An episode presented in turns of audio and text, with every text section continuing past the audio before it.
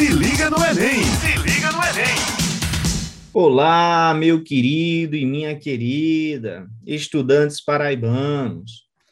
Aqui o seu professor Marcos Pimenta, seu professor de física. Estamos aqui na Rádio Tabajara com o programa Se Liga no Enem Paraíba, programa de preparação para o Exame Nacional do Ensino Médio, produzido pela Secretaria de Educação do Estado. O programa vai ao ar de terça a sexta-feira, a partir das 18 horas. Fique ligado. Turma do meu coração, tudo bem com vocês? Espero que estejam bem. Olha só, hoje nós temos aqui um podcast show de bola. Vou bater aqui um papo com o meu amigo, meu colega, seu professor de Química, Irazê Amorim. Se apresente, meu colega.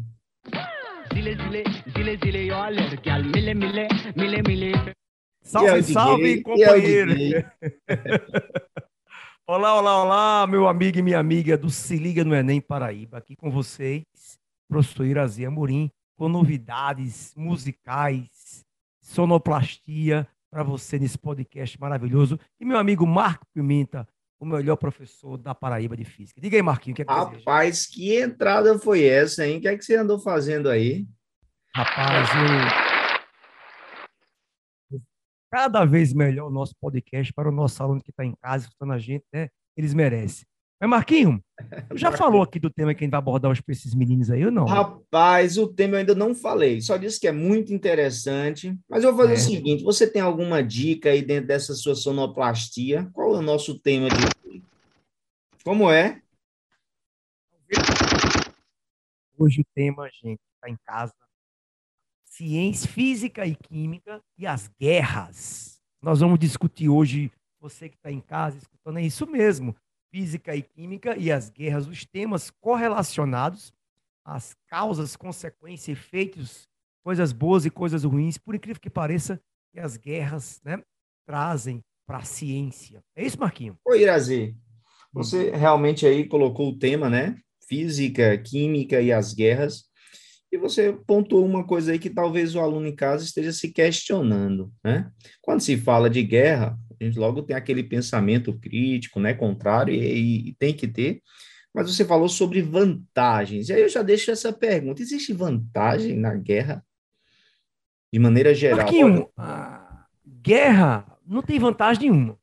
Né? A gente percebe que não tem vantagem nenhuma. A guerra ela, ela acelera algumas situações da ciência ela potencializa, ela concentra recurso em determinado foco e essa concentração muitas vezes desenvolve um evento da natureza ou uma técnica que demoraria mais tempo para ser desenvolvido. Por exemplo, a, não sei se você sabe, o aluno que está em casa, as técnicas de purificação da água que a gente utiliza hoje, em 2022, né? muitas delas foram desenvolvidos durante as guerras, ou seja, a, aquele, a necessidade de purificar a água, de encontrar uma nova substância química, fez com que acelerasse esse método, porque não sei se você sabe, Marquinho, quando um país é invadido, né, ele contamina a água para que seu inimigo não utilize essa fonte. Então ele prefere que a, a, destruir a fonte de água do próprio país dele, ou envenenar muitas vezes, né? E faz com que é, o inimigo não tome aquela água. E aí o inimigo precisa tratá-la. Então, por exemplo, essas, esse processo da estação de tratamento de água que a gente utiliza hoje, o cloro, a, o sulfato de alumínio, a decantação, floculação, muitas dessas etapas, fora as etapas químicas, foram desenvolvidas na guerra. A corrida armamentista nuclear, Marquinho, né? ou seja, o desenvolvimento nuclear, e a física fala muito bem isso, também teve essa corrida, acelerou algumas coisas. Então, o aluno tem um, um, alguma coisa boa né, né, no, no, quando você vê um, um evento desse. É, fala, falar de guerra realmente trazer assim os termos, né?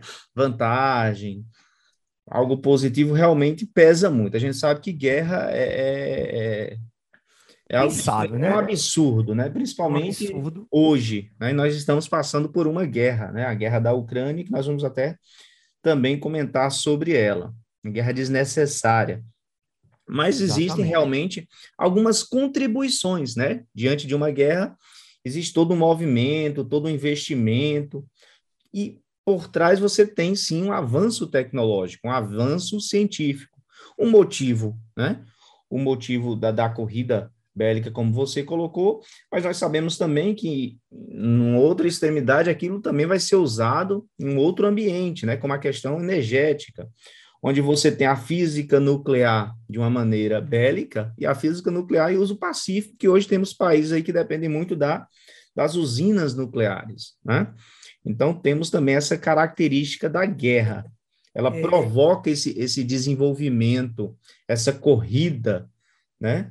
Tecnológica e científica o aluno acha que, por exemplo, ah, quando fala de energia nuclear, todo mundo só fala da coisa ruim, da coisa ruim, da coisa ruim, mas tem sim, gente. E você que está em casa me escutando, se você tiver que escrever alguma redação, entenda que da energia nuclear, desses conceitos, você tem, no caso da física e da química, a radioterapia, a quimioterapia, os exames de imagem, a ressonância magnética, o PET scan, tratamento de câncer, né? citolografia. A, a, então, todo, todo o tratamento de, de hoje de, de, de, radiação de câncer é necessário que, para você ter ideia, Marquinho, existe a especificação de, de, alguns médicos que eles, para poder trabalhar com, com oncologia, eles são formados em física e em medicina. Então, você tem ideia de, da importância, eles precisam ter um conceito da radiação no corpo, os efeitos, os efeitos disso aí, para poder tratar o paciente dele cada aquele paciente tem um câncer. Então, é muito rotulado pela mídia, né? A, a radioatividade como uma coisa ruim, como uma coisa que só faz mal, e na verdade tem todo um. Você colocou um, uma situação que realmente eu passei. Né? Eu tive um, um, um, parente que passou pelo tratamento de câncer, né? Radioterapia. Isso. E eu lembro da primeira consulta com a médica, não lembro o nome dela agora, Uhum. E ali ela explicando, e eu já, já tinha me informado em física, então eu vi que realmente ela passava muita física. Né? Você vê a importância da física nuclear, da, da, da do estudo da, da, da, radiação. Então, realmente temos sim essa contribuição é, positiva, né, do, do, dos avanços associados sim, e, à guerra. Uma coisa muito grave que você falou aí, que isso é importante o aluno anotar, que eu vou falar aqui agora, é a nossa dependência tecnológica dos equipamentos. Então, por exemplo, tem um hospital de referência a nível Nordeste, o um Hospital Laureano, que, por exemplo, Deus o livre, quebrar uma peça, tem que esperar um técnico vir da Suíça, um técnico vir da Coreia, para poder arrumar é, essa peça. Então, ou seja, muito paciente sofre devido a esse evento. Então, é uma coisa que o Brasil deveria investir muito nisso aí, muito mais nisso aí, justamente para a gente se libertar dos países de fora. Imagina só, tem uma pecinha que é pequena, mas ninguém aqui sabe mexer ou manipular aquilo. Então veja, é sério o que eu estou falando, né, Marquinhos? Fazer uma outra pergunta aqui, certo? Trazendo aqui para a sua você área, muito, pra, viu, cara? A química. Eu gosto de ouvir você, rapaz. Eu gosto de ouvir você. Diga aí, meu filho. Quais os efeitos né, de uma guerra sobre a natureza, você pensando na natureza, pensando na ciência, em especial na química? Tá. O que você poderia trazer aí para a então, gente? Então, a, a, a, guerra ela, ela, ela tem um impacto sobre o nosso planeta gigantesco, né? E, infelizmente, o nosso planeta não consegue gritar, não consegue reclamar. A gente sente esses impactos por muito tempo depois. Então, por exemplo, quimicamente falando, é, é, é, é o efeito de uma guerra é justamente a contaminação da água, é o, é o, o 01. Então, começa logo a contaminação da água, você vai ter ambientes aquáticos, ambientes marinhos impactados, né? ou seja, milhares e milhares de anos aquela, aquele ambiente vai ficar contaminado. Quando se o aluno era muito novinho, mas quando teve a guerra, os Estados Unidos invadiu o Iraque, os iraquianos atearam fogo nos postos de petróleo, então a poluição do ar, né? ou seja, aqueles poços e mais poços e mais poços de petróleo incendiando então, a contaminação do ar, contaminação de rios, contaminação do solo, né? É o impacto ambiental, por exemplo, a, a Hiroshima né? e Nagasaki com a, com a bomba atômica, né? Até gerações e gerações e gerações, o efeitos de solo, o solo contaminado, né? Então, um acidente nuclear como aquele, uma bomba atômica, não é só a mortandade imediata. Então, quando você lançou aquela bomba atômica, foram duas gerações de japoneses sofrendo o efeito da radiação. Saudade aqui da nossa professora, biolo... nossa professora de biologia, né? É, Ju, mandar um cheiro para ela. Porque nós temos a consequência é, é fisiológica, genética, fisiológica, é, né?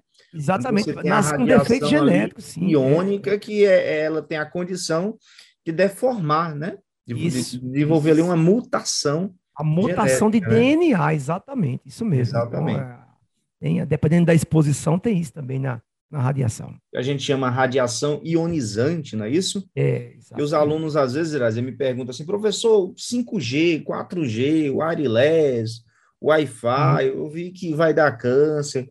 Existem realmente muito, muitos estudos sobre essa, é, a, o que nós chamamos de espectro eletromagnético, mas nós sabemos que as ondas que podem afetar, né?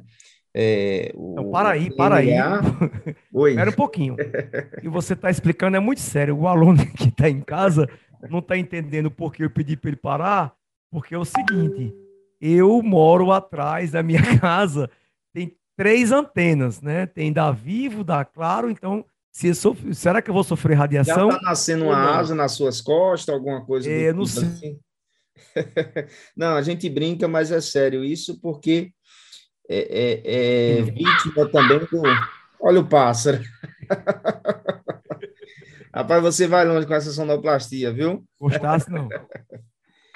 Nós temos aí, Irazê, as ondas eletromagnéticas, né? Que, na verdade, é. existe um grande grupo, e nós organizamos esse grande grupo, a gente chama de, do espectro eletromagnético, porque uma onda, é, é como, por exemplo, 3G, é uma onda eletromagnética semelhante às ondas de rádio, onda de TV.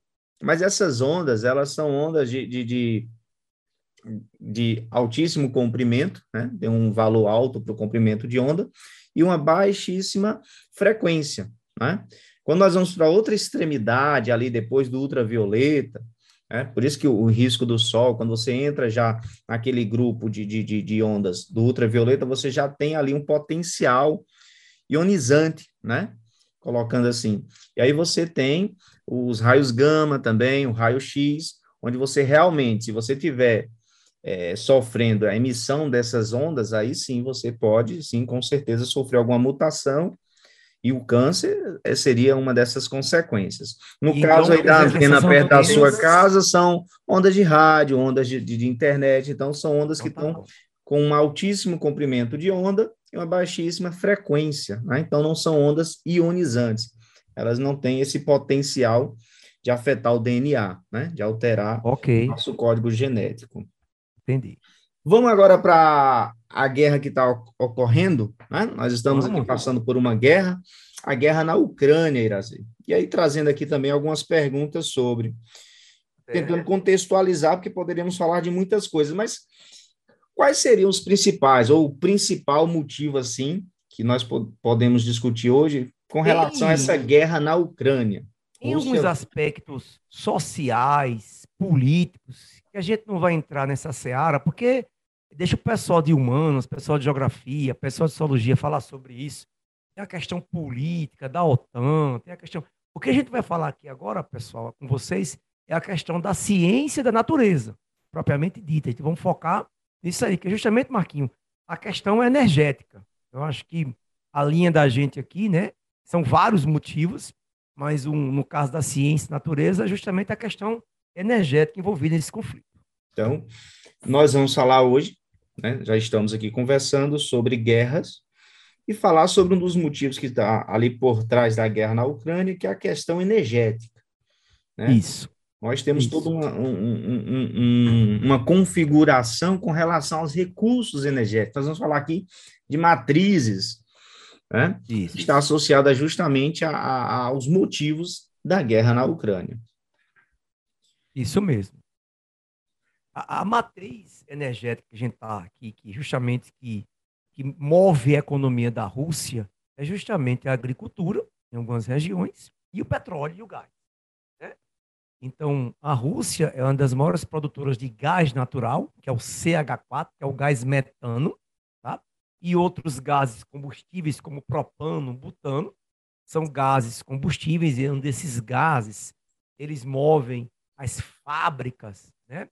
Eles movem os, os parques industriais, eles aquecem a casa da Europa, não sei se você sabia, é, por regiões muito frias, né? Você precisa de um aquecedor e esse aquecedor, por incrível que pareça, ainda é movido a gás, ele queima o gás para aquecer. Então você imagina, né, países do norte da Europa, a necessidade desse combustível, né? Então, esse combustível que você está colocando, às vezes atrapalhando um pouquinho, mas na verdade, para justamente ajudar o aluno, que ele está querendo entender, né? É, por exemplo, qual a dificuldade da Europa, né, é, com relação a uma intervenção mais efetiva na guerra, né? Porque não se posiciona de uma forma mais radical contra a Rússia. Será que existe ali algum, algum jogo de interesse, de dependência com a Rússia? E está justamente no que você está falando, né? Esse potencial energético da Rússia com relação ao petróleo, ao gás natural se eu não me é. engano é. aí, você comentou sobre o sistema de calefação, acho que é esse o termo, né, para manter a casa aquecida. Sim. Onde então... nós temos ali na Europa uma dependência por causa do frio, e vem da Rússia, não é isso? É. Alguns países, na União Europeia, Marquinhos, na verdade, está com a sinuca de bico para resolver. Por exemplo, alguns países estão tranquilos, Inglaterra, Espanha, Portugal, Itália, está tranquilo não depende tanto do, do, do, do, petróleo e do gás russo. Agora, Finlândia, é, é, é, Polônia, é, Hungria, Lituânia, em alguns países, depende muito do gás russo. Então, como é que eu vou brigar com um país? Eu vou fazer um embargo econômico? Como é que eu vou entrar numa guerra se o país que eu vou guerrear manda gás natural para mim? E se o, o, cara lá fechar a torneira? E aí? Como é que o meu país? Meu país não pode parar. Então é um negócio complicadíssimo, né, essa dependência energética europeia. Ou seja, por um lado, você quer é, parar a guerra, você quer fazer o embargo, mas no outro você não tem como resolver. Não é um, uma coisa fácil, não é imediato, não é como colocar um cano no chão e resolver seis meses. Então, um gasoduto ou uma alternativa dura 5, 10 anos para você se resolver, ou trazer de outro mercado, isso requer um tempo gigante para que isso ocorra. Então, imagina você estar tá resolvendo essa, essa sinuca de bico. É um negócio complexo, Marquinho. Porque o que existe, na verdade, nós sabemos, né? Estamos acompanhando pela mídia, existe um posicionamento contrário à guerra, né? Da, da Europa e até ajudando a própria Ucrânia. Mas você percebe que, ao mesmo tempo, a Europa não pode deixar de comprar gás, ou seja, de mandar dinheiro para a Rússia, porque ela precisa Sim. desse recurso energético. Então, você acaba também, de uma maneira indireta, né? na verdade é direta, você está mantendo né, o financeiro ali na Rússia, porque ela precisa comprar gás, e a Rússia é a única que pode oferecer essa energia, não é isso? Então, é, a, a, conflito Pode não falar. sei se vocês sabiam, você que está em casa, você que está aqui, Marquinhos, ah, os fertilizantes usados no mundo vêm do petróleo. São chamados adubos químicos. É. E aí, adivinha quais são os países que mais produzem adubo no mundo? A Ucrânia e a Rússia. Então, você imagina o Brasil sem esse insumo. Então, o governo brasileiro nem falou mal de um, nem o governo brasileiro está neutro. Então ele está na dele, né? Assim, é, não, não defender uma bandeira A nem a bandeira B, com razão, porque ah, se, sei lá, a Rússia fechar a torneira, oh, não vou mandar mais adubo para o Brasil, e lasca tudo aqui. Então é um negócio meio complexo é também para o nosso país. A guerra todo mundo se envolve, mesmo sem todo querer. Todo né? mundo perde. Todo exatamente. mundo perde. Todo Deixa eu lançar agora uma outra pergunta para você. Você disse que eu gosto de perguntar. Pergunta mais do que meus filhos. aqui um pouquinho. Pelo amor de Deus, Para você até Maria. Vou fazer uma pergunta. Você sabe qual é a diferença de matriz energética e matriz elétrica? Eita, pílula, deixa eu... eu posso perguntar aos universitários? Cara, deixa eu ver se eu sei. Matriz elétrica, eu acho que eu sei. É, é tudo aquilo que pode gerar eletricidade. Então, por exemplo, eu acho que uma usina hidrelétrica, painéis solares, e matriz energética é o que pode gerar energia e não necessariamente gerar eletricidade. É isso mesmo? Um caso mais geral. Você passou. Salva de palmas, viu? Salva de Aê. palmas. Ô, gente, errou, foi? Não, não. Eu tava filando. Ah, tá certo. deixa, antes de eu, de eu complementar aqui, deixa eu aproveitar, tá certo? Certo? Se liga no Enem! Se liga no Enem! Aqui com vocês o professor Marcos Pimenta e o professor Irazê Amorim. Estamos aqui na Rádio Tabajara com o programa Se Liga no Enem, programa de preparação para o Exame Nacional do Ensino Médio, produzido pela Secretaria de Educação do Estado. Quero aproveitar aqui o momento e mandar um abraço muito carinhoso para todos os nossos alunos, Irazê, principalmente aqueles que participam dos nossos estudos orientados, né? Isso. O meu é na segunda, o seu é quando? O meu é na quarta-feira. Mandar um beijão. Um beijão para meus alunos aqui. Mandar um beijão especial para que a 12 regional, 14 regional, a primeira que é a segunda regional. A pessoa participa muito. Hoje é um dia que você está na Rádio, na Rádio Tabajara. Hoje é um dia que tem bombardeado aqui. Eu falo daqui de casa, então uma aulinha aqui especial para os meninos. Eu adoro, Marquinhos. O dia de hoje é o dia de hoje para mim é maravilhoso. É- é- essa turma 2022 é uma turma maravilhosa, viu? Maravilhosa. Exatamente. E, e mandar um beijão para todos os professores do estado da Paraíba, espe- especificamente os professores de Química. Então, de parabéns, Marquinhos, porque eu dou aula de Cajazeiras a Cabedelo e eu bombardeio os meninos de perguntas sobre Química e os meninos respondem na bucha, sabem do conteúdo, isso demonstrando que os colegas aqui da rede né, fazem um trabalho muito bom. Eu quero mandar um beijão para todos aí, os colegas da, da área de Química. Valeu, Marquinhos? Show, Irazê, coisa boa. Então, o nosso professor Irazê respondeu aí, né, sobre a diferença da matriz energética e a matriz elétrica. E, corretamente, ele falou que quando se fala, né, de matriz elétrica, você está pensando ali na energia elétrica, da onde nós tiramos a energia elétrica. E nós temos as principais, que são hidrelétrica, eólica, solar, biomassa, né? Então, essas são as fontes que nós conseguimos aproveitar a energia e convertê-la em energia elétrica, que é uma energia de uma importância absurda, né, para a nossa sociedade. E nós temos também, de maneira geral, a matriz energética, onde você entra ali com geotérmica, petróleo derivados, carvão mineral, hidráulica, né, nuclear, gás natural, solar. Então, seria o caso mais geral.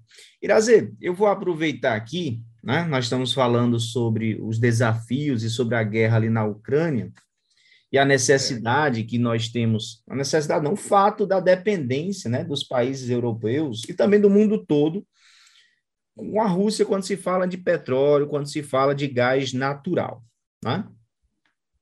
Então, o que é que tem por trás quando se pensa nas usinas? Né? Na, na, você tem ali a usina hidrelétrica no Brasil, onde nós temos assim, o Brasil ele tem uma energia de maneira geral limpa, né? Nós Sim, dependemos muito da hidráulica, né, da, das hidrelétricas, nós temos esse potencial. Então, quando se compara o Brasil com o resto do mundo, nós temos um saldo positivo quando se fala de energia, Energia limpa. limpa, né? Isso. da energia limpa. Então, ah, você aí, aluno, quando você, é, diante de uma questão, né, de um distrator que se fala de usinas hidrelétricas, usinas termoelétricas, eólicas, o que é que tem ali por trás, né, que faz com que você consiga aproveitar um tipo de energia e convertê-la em energia elétrica, que é o nosso Então, grande interesse. Deixa eu fazer uma perguntinha a você. Fique à vontade. Essa- essas três, é, o que você falou aí, a hidrelétrica, a termoelétrica, né? O que, que elas têm, a, a- o nuclear, o que, que elas têm em comum? É, o mesmo princípio de geração de eletricidade. E o que é energia elétrica? Você pode dar uma, uma apanhada geral para o que está em casa aí? Perfeito. Pronto, agora você está se vingando, né? Vamos lá. Ou, é é de onde vem a energia elétrica? Como é, como é que é gerada? Primeiro, assim, um aluno aí que está se preparando para o Enem, né, Tá. gente, eu gosto de dizer que o que é que o aluno estuda em física, eu posso dizer também em química. Né? Se eu estiver errado, você me corrige. Nós estudamos energia. né? Nós estudamos energia. Quando o aluno chega ali no primeiro ano, física, ele vai estudar energia mecânica. Tá? Ele chega no segundo ano, ele vai estudar energia térmica. Estou resumindo, gente né? estuda Chega- termoquímica. Termoquímica, né? Isso. é, chega no terceiro ano, ele vai estudar energia elétrica. Então, ele passa todo o ensino médio estudando energia. E, às vezes, ele não sabe o que é energia. E eu vou dizer a ele, os livros também não. A definição de energia... peraí, peraí, peraí. Ela, ela, ela, ela, nem é necessária. Tem livro até que nem define ela, porque ela acaba sendo, você define energia como sendo uma condição de realizar trabalho, e para definir o trabalho, você também define a partir de energia. Mas no livro, o que é que nós temos lá sobre energia, Irazê? Energia é a condição de realizar o trabalho, né? uma energia útil. Você pega lá... Repeta aí, na sua cabeça, se você fosse colocar, define energia. Fala aí, Marquinhos. Eu nem colocaria, viu? Não? Eu nem colocaria. Não, porque realmente tem livro que, que não se preocupe. E é fato isso. A definição de energia é muito complexa. Mas, assim, para o nosso nível do ensino médio, a gente condiciona a definição com o trabalho, realizar trabalho, né? Você aplicar uma energia. Então, quando você contextualiza para o aluno, traz uma situação, fica mais fácil para ele entender o que ele está estudando. Quando eu falo que é energia, é você tem ali um ventilador, onde você pega a energia dita como energia elétrica e converte ela em trabalho, onde você faz uma hélice girar. Então, você ah, define energia usando o conceito de trabalho, energia útil. Tá? Agora eu entendi. de bola. Mas sabe o que é mais importante, Irazi, quando se fala de energia, que aí está presente na biologia, está presente na química e está presente em todas as outras áreas, é a conservação, né? A energia ela tem essa característica, ela se conserva. Então, você tem um sistema, se você tem X, uma quantidade X de energia, essa quantidade vai se manter. Só que a energia ela pode se transformar. Você pode pegar um tipo de energia e transformar em outra. Tá? Como, por exemplo, você tem energia elétrica, você tem energia mecânica, energia térmica, energia química e nuclear, né? Então, nós temos N exemplos de energia. Mas você guarda energia numa gaveta, você consegue guardar assim ou não? Ou temos, não seria esse conceito errado? Temos energias associada a potencial, né? Quando você fala energia potencial, está associado a isso que você está trazendo, de conservar, né? Ah, você entendi. consegue conservar uma energia, por exemplo, em uma represa, porque a gente precisa certo. ali do desnível para conservar a energia, né? A energia potencial que está associada a uma altura. Então, você tem ali as comportas, quando você abre, tem uma queda d'água, tem um movimento, então tem energia mecânica associada, e eu consigo converter por meio da indução eletromagnética, que é justamente a resposta da sua pergunta, eu já vou colocar. Peraí, peraí, peraí, você falou muito rápido. E o que danado, em nome de Jesus, é a indução. Bonito, Pausa dramática, termo, né? que meu amigo Marquinho vai explicar agora o que é indução eletromagnética. Vai, Marquinho. Rapaz, o podcast, vamos separar os podcasts antes e depois dessa sua mesa aí, viu, meu, meu sonoplasta? Você gostou, Marquinho, dessa história? Gostei, gostei. Ainda bem que você é rico e conseguiu pagar sozinho, mas ela é tão interessante que até ajudaria a pagar, viu? Gostei, tá aprovado. Tá bom. Irazê, olha só, sobre a indução, antes de eu falar da indução, o que é que tem de especial na energia elétrica, né? A energia elétrica, ela, ela, o que ela tem de especial é que nós chamamos de DDP, diferença de potencial. Quando eu crio isso, uma diferença de potencial, por exemplo, na pilha, né? Nós temos ali o polo positivo e o polo negativo, sinalzinho de mais e de menos. Você tem ali uma diferença de potencial elétrico. E com, esse com essa diferença de potencial elétrico, você consegue estabelecer a corrente elétrica. Tá? É. É isso que nós temos de especial na energia elétrica, é a DDP, a diferença de potencial. E eu consigo criar isso por meio dos geradores. E aí entra o conceito da indução eletromagnética, dizer. O que, que nós temos? Nós temos um, um, uma propriedade no eletromagnetismo, nós temos, na verdade, o campo magnético, que com uma variação no fluxo do campo magnético, é possível induzir uma corrente. Tá? Então, eu tenho ali, você aí estudante, com certeza você já brincou com imã, tá? o imã da geladeira, você já experimentou algo com um imã. O imã ele tem a característica de deformar o espaço, criar ali o que nós chamamos de um campo magnético. Tá?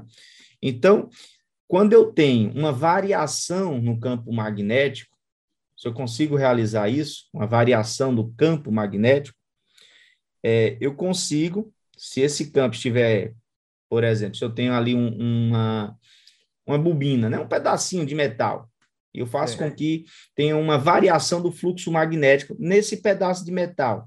É porque no podcast nós temos uma limitação visual, então eu vou simplificar aqui para ficar fácil para o aluno. Então imagine que você tem um condutor, um fio de cobre, e de certa maneira você consegue é, fazer como se fosse uma circunferência, né? um anel, né? uma espirazinha. Se você consegue ali variar o fluxo magnético, Irazê, você induz uma corrente nesse condutor. Né? Esse princípio aí é justamente o que nós chamamos de indução eletromagnética. Uma variação do campo magnético induz uma corrente elétrica. Tá certo? E essa propriedade, Irazê, está presente nos geradores, no aerogerador, quando você fala da energia eólica, tá certo? O movimento do vento faz com que ocorra a indução, é isso? O movimento isso. da eu água... Preciso, eu preciso fazer o seguinte, eu preciso variar ah. o fluxo magnético, certo? Dentro de um condutor. Vamos pensar assim, tá? A maneira mais simples para o aluno. Como é que eu posso fazer essa variação? Aí é que está a diferença de uma usina para outra. Como é que eu tá. consigo fazer isso? Aí você tem lá nas usinas hidrelétricas, eu vou conseguir fazer com que um imã ganhe movimento, venha girar por meio do movimento da água.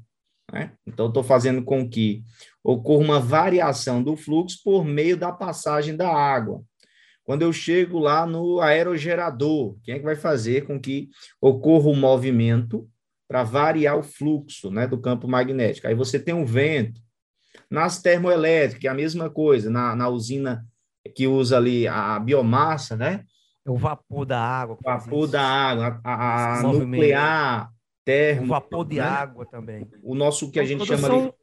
Pode falar. Todas são muito parecidas, né, da indução. Elas usam o que nós chamamos de, de a substância, o elemento trabalhante, que seria o vapor, como você colocou. Quem vai fazer o trabalho ali de mover, né? O, imã e produzir a variação do fluxo, ou seja, a indução eletromagnética, vai ser o vapor da água, tá certo? E nesses geradores, Irazê, temos uma característica da corrente. A corrente, por meio desses geradores, são todas correntes alternadas, que é justamente por causa do movimento desse fluxo. E acaba estabelecendo ali um movimento, uma oscilação, um vai e vem que está associado ao que nós chamamos Mas de... a gente não percebe isso, alternada. né, Não, não. Né? a gente tem a identificação, né? Porque, por exemplo, você pegar qualquer equipamento aí na sua casa que está ligado na, na, tomada, ele vai ter lá também a, a informação em hertz, né? Que é a frequência dessa corrente. Você tem aí a oscilação, certo? Okay. Então, respondendo à sua pergunta, o que é que temos aí em comum, né? Na hidrelétrica, na eólica, nas usinas termoelétricas, como exemplo, a nuclear, biomassa e tudo mais, é justamente a propriedade indução eletromagnética. Eu consigo converter energia em energia elétrica, um tipo de energia em energia elétrica. Sensacional! Todo mundo agora entendeu perfeitamente essa parte aí. Isso anotou, criançada? Então tá aí, né? E a gente aproveita, Irazê, já lança um, na verdade, um desafio. É um desafio para a Europa, né? Nós temos sim esses recursos já tradicionais, como hoje temos um avanço, né? principalmente no Brasil, energia solar. Antes não se via isso antes, hoje a gente vê, né? Hoje temos ah, é. muitas e muitas empresas aí oferecendo placas solares e tudo mais. Isso fez com que o preço caísse muito. A energia eólica isso. também está muito forte. Exatamente. Mas a Europa, ela pode fazer o que, Irazi, diante dessa dependência né, com a Rússia?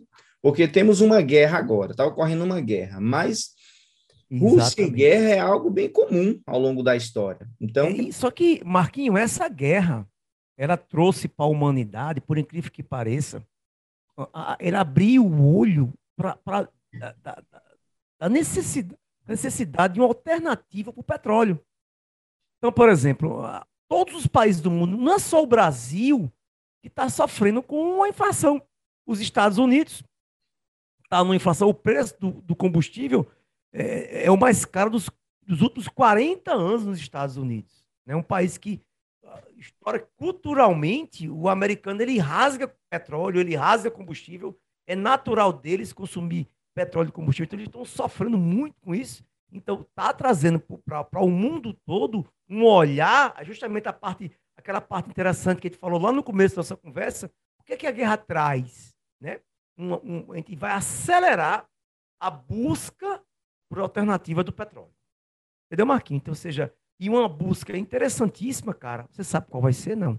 O gás. Já tem uma proposta, você já tem uma, uma proposta para a Europa? Tenho. Quando eu for presidente dessa nação, vocês vão ver que nós vamos libertar.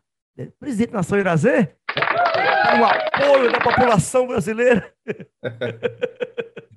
Não, mas a ciência, justamente, a ciência serve, pessoal, para tirar a humanidade do sufoco. Então a gente estuda tanto física, biologia, química, matemática, exatamente para quando a sociedade necessita da gente, a gente vai lá e resolve. Foi assim com a vacina, vai ser assim com essa necessidade do combustível. O hidrogênio, cara, você que está em casa aí, é um combustível ilimitado. Porque você pode obter hidrogênio a partir da água. Então vejam só, onde tiver água, você pode obter o hidrogênio. Então vejam a necessidade, ou seja, a, a loucura do ser humano agora vai ser justamente para substituir o petróleo. Por exemplo, hoje, as montadoras, Marquinhos, de carro, já estão fazendo quase todos os carros híbridos. Então, por exemplo, em 2022, se não tivesse essa guerra, por exemplo, isso ia ser mais para frente, mais para frente, mais para frente, mais para frente, e aí a guerra, o preço alto do petróleo, fez com que chegasse no Brasil uh, motos elétricas, bicicletas elétricas, carros elétricos, carros híbridos, né? a melhora do carro elétrico, a melhora da autonomia, a melhora da bateria, né? um, um, uma busca para otimizar aquele processo, é justamente o que essa guerra trouxe. Né? A gente, com certeza, sobre a questão do petróleo, ao final dessa guerra, que Deus quiser vai acabar rápido, nós vamos sair superar mais essa dependência do petróleo. Ah, se você quiser, eu posso falar mais sobre o hidrogênio. O gás hidrogênio, no caso, seria um, um, uma solução, uma possível solução. É isso seria. que você está trazendo para a questão gargalo. do petróleo. Ele tem um gargalo, Marquinhos. Qual? O gargalo é o seguinte, que para você produzir gás hidrogênio, você precisa de uma descarga elétrica muito grande. Então, esse é o gargalo né, do gás hidrogênio, entendeu? Você gasta muita eletricidade para produzir o gás. Mas pode falar a sua pergunta. Não, é justamente isso, entender porque é, o estudo do hidrogênio, né, do gás hidrogênio, eu, na minha época do ensino médio já se falava sobre isso. Até aqui na, na, nas nossas escolas do estado, nós temos um kitzinho de robótica que produzia né, o hidrogênio ali também. Né? Eu não consegui colocar ele para funcionar, não, mas nós já tínhamos essa discussão. Eu lembro. Né? Então, do kit robótico que tinha um eletrólise, o processo chama-se eletrólise. Exatamente. Não seria essa mesma ideia, né? Exatamente. Era um robozinho que ele dava uma descarga elétrica na água e a partir dessa água você pode usar hidrogênio. Hidrogênio, a vantagem do hidrogênio é, por exemplo, que você pode, por exemplo, a Europa. Será que a Europa, todo, todo país da Europa pode colocar um painel solar? Será que todo país da Europa pode colocar um aerogerador? E aí, qualquer país pode utilizar um carro movido a hidrogênio. Entendeu? Então, dependendo uh, do país, seja, seria no lugar do metano, seria o hidrogênio. E outra coisa, a maior vantagem também é que a, a poluição do hidrogênio é zero. Então, você queima hidrogênio e sai por escapamento vapor de água. Então, é um processo sensacional. Falar só sobre eletrólise, eu acho que isso hoje merece um outro encontro. Dá um podcast isso. só para falar sobre o gás hidrogênio, né? Substituindo hidrogênio verde, Petróleo hidrogênio verde. Isso. Ah, show de bola, meu querido. Mas chegamos ao final, Irazê. Quero que você já chegamos aí para dar aquele sério? beijo. Não acredito, chegamos ao final. Chegamos triste, ao cara. final. Mande o seu beijinho. Então, um beijinho para meus amigos e amigas do Se Liga na Nem Paraíba, o seu professor Irazê. Marquinho, vai contigo. Show de bola. Assim chegamos ao final da nossa do nosso bate-papo, né? Aqui o seu professor Marcos Pimenta, junto do seu professor Irazê. Esse foi o programa Se Liga no Enem, na Rádio Tabajara. Se liga no Enem! Se liga no Enem!